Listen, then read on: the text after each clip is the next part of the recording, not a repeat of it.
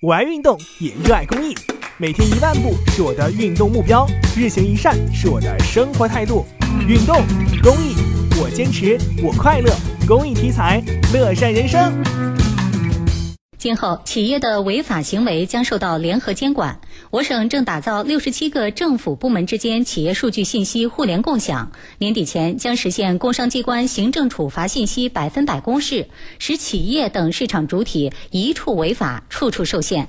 家住濮阳的毕业生小王反映，通过一家中介公司招工，这个暑假他和好朋友去外地打工了，到了以后却没工作可做。去那儿之后说没有工作，说那个厂人家招人招够了，然后就不要了。小王的遭遇现在很好解决，只要在网上查询全国企业信用信息监管警示系统，进入系统就可以查看企业在多个部门的登记信息，反映给相关部门查实后，企业还将受到多部门联合惩戒。濮阳市工商局局长刘道光介绍，在濮阳目前已经归集。集了多条联合惩戒信息，企业在某一方面失信了，将影响到很多方面。全市工商系统列入经营异常名录信息一万五千多条，九百二十七户企业在工程招投标、政府表彰等方面受到信用限制。目前，全省企业信息归集和联合惩戒取得明显成效。截至六月底，归集各类涉企信息五百一十五万多条，累计向其他部门提供经营黑名单数据五十点九万条。联合限制老赖担任公司各类职务五千八百九十五人次。